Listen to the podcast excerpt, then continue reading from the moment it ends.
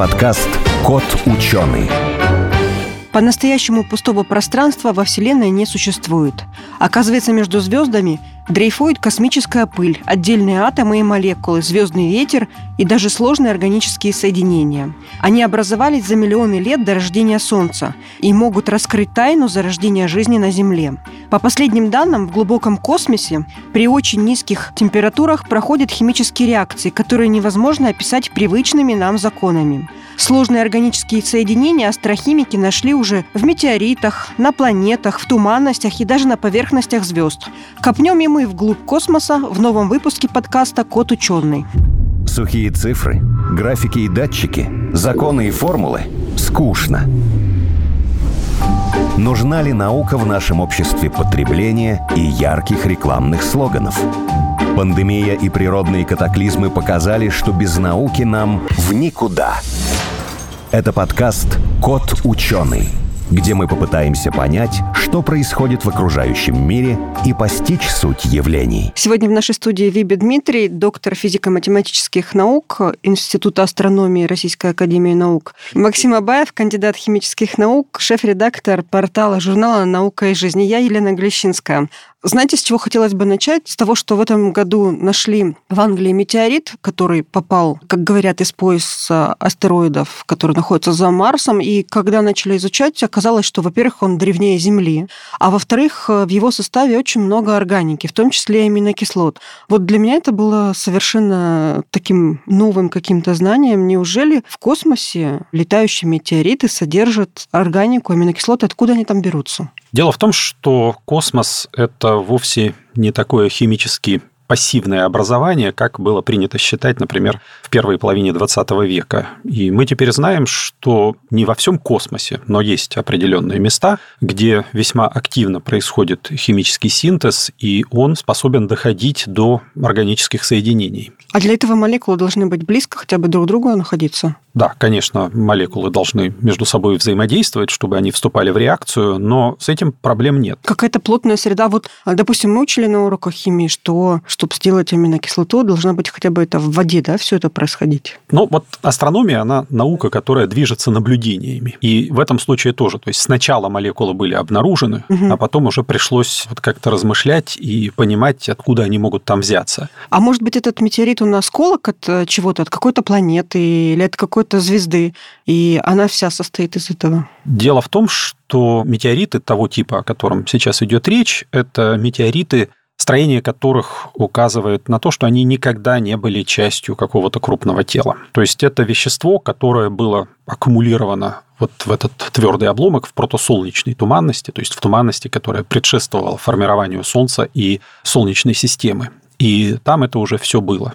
Ой, я, я вообще Там даже... был набор больше атомов и каких-то простых соединений, которые потом уже как-то начали сгущаться, сгущаться, сгущаться, и там уже были активные какие-то химические процессы, да, получается, так или? Это вопрос, на самом деле, сложный. Мы знаем, что довольно большой круг химических процессов происходит вообще до образования звезды и до образования планетной системы. И именно в этих до звездных химических процессах сложная органика уже формируется, и, в принципе, у нас пока нет уверенных доказательств, но могут формироваться и простые аминокислоты. Потом это попадает в формирующуюся планетную систему, и, конечно, на этом химические процессы не останавливаются, и в планетной системе происходит что-то еще. И вот то, что выпадает на Землю с метеоритом, это смесь продуктов и до планетной эволюции, и эволюции уже в самой планетной системе. Подождите, там настолько густая эта туманность была, что там могли происходить химические реакции? Тут просто есть очень существенное различие временных шкал. Вот когда мы в школе на уроке химии, вот у нас есть 45 минут, и нужно, чтобы что-то произошло, да, и вот тогда мы включаем спиртовку и что-то там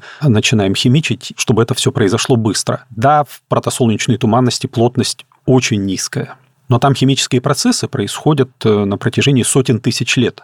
Там нет вот такого жесткого ограничения по времени – и поэтому оказывается, что даже в такой малоплотной среде могут развиваться сложные химические процессы, если на это отвести много времени. Так, позвольте, а этому есть доказательства? Или это предположение? Еще раз, мы сначала а, увидели сначала мы эти увидели, молекулы. да? А может быть, они откуда-то из другого места взялись? Такой вариант тоже угу. не исключается, потому что мы знаем, что молекулы, например, есть на Солнце, на поверхности Солнца. Мы знаем, что существенно более сложные молекулы встречаются в более холодных звездах, чем Солнце, и мы знаем, что это все оттуда летит. То есть звезда сбрасывает с себя вещество, и в этом веществе тоже есть молекулы. Но... Какие сложные молекулы? Почему они не сгорают? Они должны разрушаться под действием такой высокой температуры. Что им мешает? Вот, э, им мешает то, что высокой температуры нет.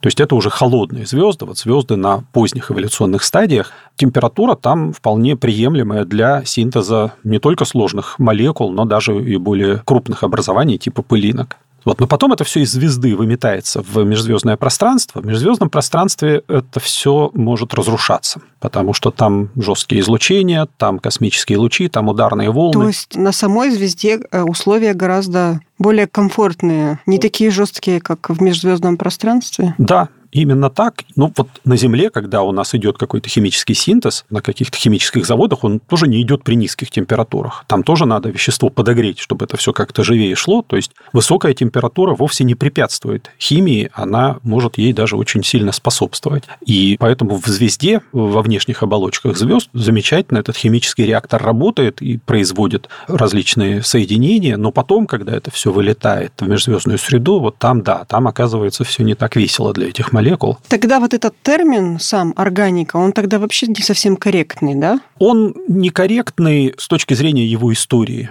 потому что вот до начала XIX века химики предполагали, что есть химия органическая, есть химия неорганическая. То Вы есть знаете, вот... я вот сегодня тоже так предполагала, буквально пять минут назад. Да, почему органическая химия? Потому что это химия организмов, живых организмов, и предполагалось, что это что-то совсем другое. Но в 1828 году был такой химик Фридрих Вёллер, и он синтезировал органическое соединение из неорганических компонентов и доказал тем самым, что это одно и то же. Просто органика, как правило, связана с существенно более сложными молекулами, чем химия неорганическая. Но никаких принципиальных различий между ними нет. С одной стороны, а с другой стороны по-другому, потому что органическая химия – это молекулы из набора таких небольших легких атомов одних и тех же. А вот э, неорганическая химия, там есть и гораздо более тяжелые элементы с огромными атомными массами. Есть ли такие в космосе элементы с там, массами там, больше ста? В звездах мы обнаруживаем элементы вплоть до урана и тория.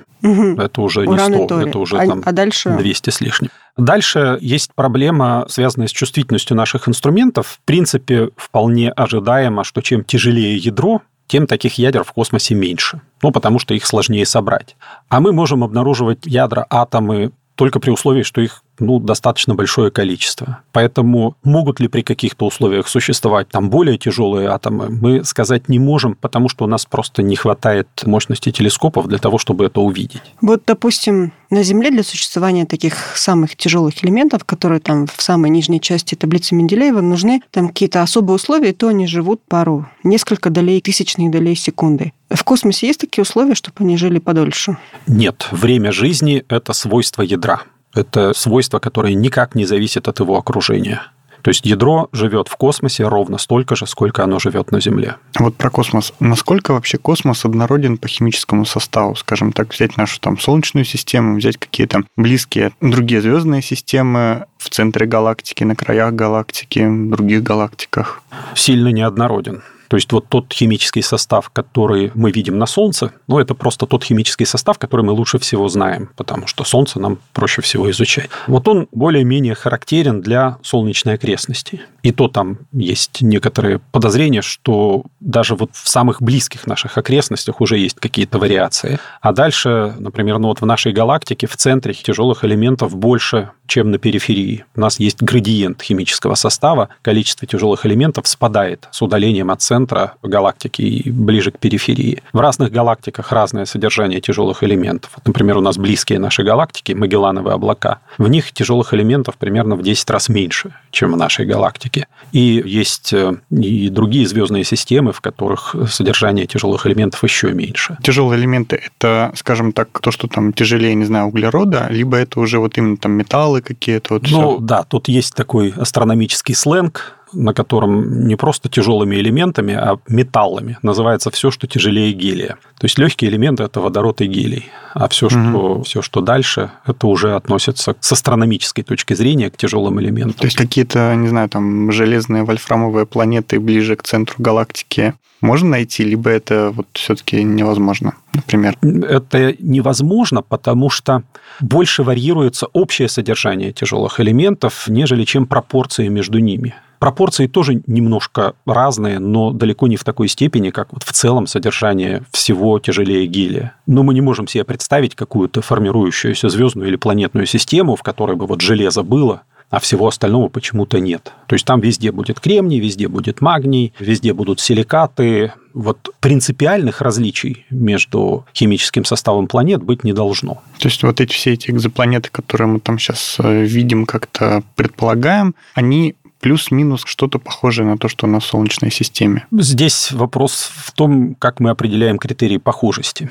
То есть идентичных нет, и даже вот имеющиеся наблюдения показывают, что варианты возможны. Возможны варианты там, с какими-то другими соотношениями между тем же кремнием и магнием и железом, или, например, очень важное различие между содержанием углерода и кислорода. Оно может играть принципиальную роль в определении химического состава планеты. Но это все вариации на уровне там, нескольких раз. Они важны с точки зрения химической эволюции, но они не принципиальны с точки зрения глобальной картины Вселенной. То есть все равно все состоит примерно из того же самого. И те, что нашли аминокислоты в этом метеорите, они предположительно есть в другой галактике, и можно их там же найти. Да, то есть у нас нет никаких указаний на то, что физика и химия разные в разных участках Вселенной. То есть все, что мы пока видим, указывает на то, что физические законы везде одни и те же, ну и, соответственно, то, что из них вытекает, тоже примерно одно и то же. Только из отношения меняется совершенно форма наверняка. Ну вот, допустим, буквально вчера там было опубликовано, что найдены экзопланеты, на которых есть минералы, которых вообще нет Солнечной системы, и для них придумывали совершенно новую классификацию. О чем это сообщение? О том, что те же самые элементы, только в другом э, порядке? Да, те же самые элементы, но в несколько разных пропорциях. Это такая, по-своему, забавная вещь. Мы имеем, оказывается, некую ограниченную возможность заглянуть в недра других планет. То есть да, вот нам... мы в недра Земли... В недра Земли не очень хорошо получается, а да. вот в недра других планет мы можем заглянуть, но это не совсем правильная формулировка, они должны сначала разрушиться. Вот когда они разрушатся, то есть это не значит, что мы вот куда-то туда пробурились и там что-то посмотрели. Нет, вот когда это все рассыпалось в песок, а вот тогда мы начинаем это видеть, и мы можем сравнивать этот химический состав с тем, что мы знаем или предполагаем о химическом составе Земли. И мы в этом случае видим, что земной химический состав, он как минимум нетипичен, как максимум может быть даже и, ну не сказать уникальный, ну, в общем, необычный. То есть не так уж он часто встречается среди других планет. Это опять же, не значит ничего особо кардинального. Это просто означает, что то когда мы строим траекторию формирования Земли, вот строим какой-то эволюционный сценарий для Земли, мы должны понимать, что он как минимум не единственно возможный, что есть еще какие-то варианты, и это всегда нужно учитывать в построениях различных теорий. А вот разрушенные планеты — это когда, не знаю, там взрывается звезда, или она их как-то поглощает и выбрасывает, это вот что тут происходит? Ну, происходит такая вещь. То есть, вот, допустим, у нас есть Солнечная система, у нас сейчас все хорошо,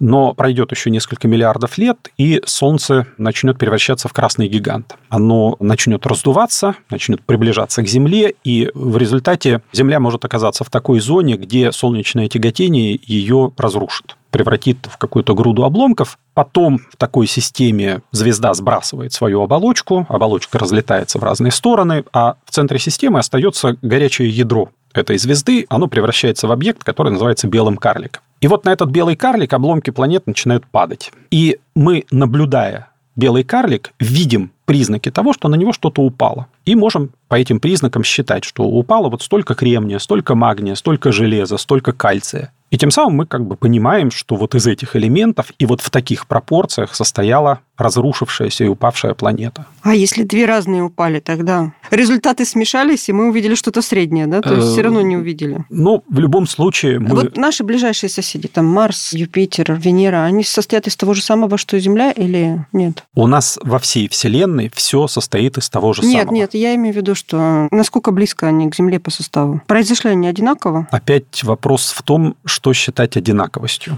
Вот как мы сейчас себе представляем формирование планетных систем, там есть какие-то общие закономерности и есть некие случайные факторы. И у нас э, есть указание на то, что в формировании планет земной группы случайные факторы играли тоже, в общем, существенную роль, потому что вот мы говорим планеты земной группы, угу. но они на самом деле все четыре очень разные. То есть тут есть своя какая-то изюминка у Меркурия, у Венеры, у Земли, у Марса. То есть не совсем одинаково они формировались. И это могло выразиться и в том, что пропорции в содержании химических элементов у них несколько разные. Ну вот, например, есть указание на то, что у Меркурия размер железного ядра пропорционально существенно больше, чем у Земли. То есть вот в массе Меркурия железное ядро существенно большую долю занимает, чем земное железное ядро занимает у Земли. То есть вот глобальное содержание железа получается в Меркурии больше, чем на Земле. Ну, относительное, конечно. Почему это так, в общем, до сих пор не очень ясно. Про Венеру нам сложно что-то сказать, потому что для исследования Венеры требуются существенно большие усилия, чем для исследований того же Меркурия. Туда, в принципе, сложно попасть. Очень сложно сделать так, чтобы там что-то работало на ее поверхности. Поэтому тут мы можем только гадать. Но тоже есть косвенные свидетельства того, что и там химический состав немножко не такой, как у Земли. А вот в космосе, опять э, химия и космос. Есть же такая гипотеза существования вот, э, не знаю, в таблице Менделеева вот этого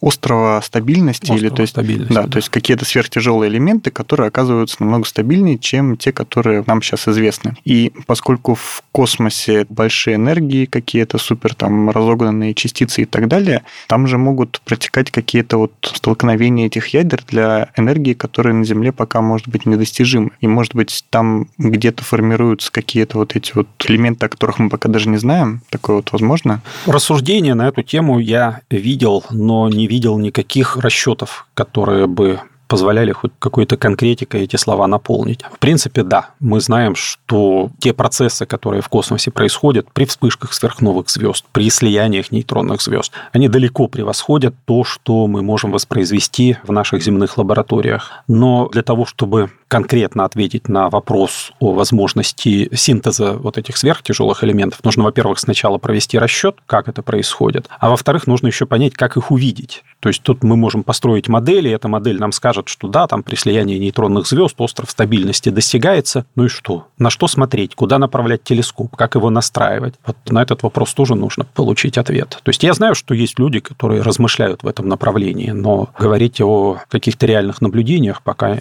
не приходится. Если вернуться к межзвездному, межпланетному пространству, как бы можно было себе его представить? Я лечу, к примеру, на каком-то космическом аппарате, как часто встречаются вообще молекулы и атомы? На каком расстоянии? Метра друг от друга? Э, Километра? Нет, сантиметра? Нет. Существенно ближе друг к другу. То есть вот в тех облаках, где мы наблюдаем молекулы, там концентрации ну, порядка 10 тысяч 100 тысяч миллиона частиц на кубический сантиметр. Угу. Облако ближайшее далеко? Примерно 4 сотни световых лет. Ну, далековато. А вот если между Землей и Марсом лететь, там есть что-то? Конечно, везде что-то есть. У нас абсолютной пустоты нет нигде, и пространство между планетами тоже заполнено каким-то веществом. Там есть солнечный ветер, там есть пыль межпланетная, которую мы, в общем, тоже видим и у нас есть возможность все это наблюдать, но все-таки, если хочется увидеть молекулы, то это нужно смотреть какие-то другие места. В нашей Солнечной системе они тоже есть. Это, например, хвосты кометные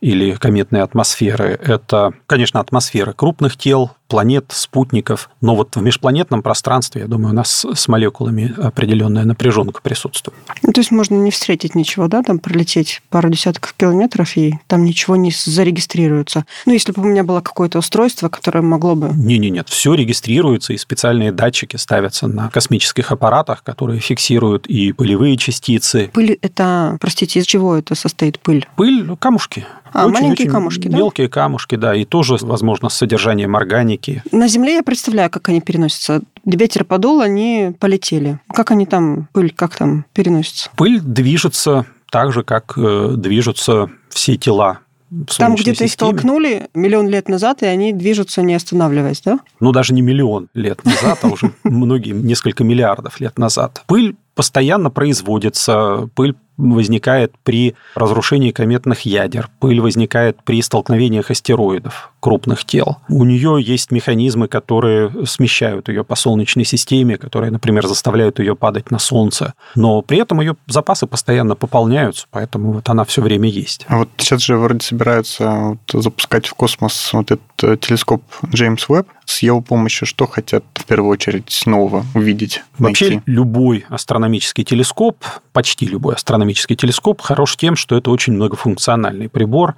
Ну, вот в частности, для телескопа Джеймса Уэбба трудно выделить какую-то одну задачу, чтобы можно было сказать, вот он запускается ради этого. В плане, например, химии. То есть что-нибудь Э, вот в этой В плане сфере. химии это будет инструмент, который как раз, в частности, позволит нам очень хорошо наблюдать органические пылинки, пылинки, в составе которых есть большое количество углеводородных соединений. Тоже мы уже, в общем, довольно давно знаем о том, что такие пылинки существуют, но наблюдать их не очень просто. Для этого требуются, как правило, заатмосферные инструменты, потому что на поверхности Земли нам очень все портит атмосфера очень желательно использовать именно космические инструменты. К сожалению, это немножко другая цена прибора. Но вот все-таки время от времени такие инструменты запускаются, и Джеймс Веб очень многообещающий инструмент. В этом смысле у него очень большой объектив, то есть он будет собирать много света и позволит наблюдать очень тусклые объекты. Ну и вот исследование органических пылинок там займет, конечно, очень важное место. У нас время заканчивается. Такой вопрос напоследок. Для вас что самое, может быть, удивительное, то, что вы знаете о химии космоса, и что вы, кстати, хотите увидеть или узнать с помощью вот нового телескопа? Вообще наши научные интересы, интересы нашей группы, они с органической пылью и с органическими молекулами связаны очень тесно, и здесь очень много открытых вопросов. А эти вопросы интересны, потому что это, в принципе, цикл органики во Вселенной, элементом которого являемся и мы. То есть мы надеемся, что исследование вот этих органических частиц, исследование процессов их появления, разрушения, какой-то трансформации, но это хоть немножечко нам приоткроет глаза на проблему нашего собственного происхождения. Ну вот какая самая молекула органическая была обнаружена? Допустим, большая или самая удивительная, или там похожая на что-то? Самое органическое. Самая органическая из органических. Нефть, может быть, я не знаю, что.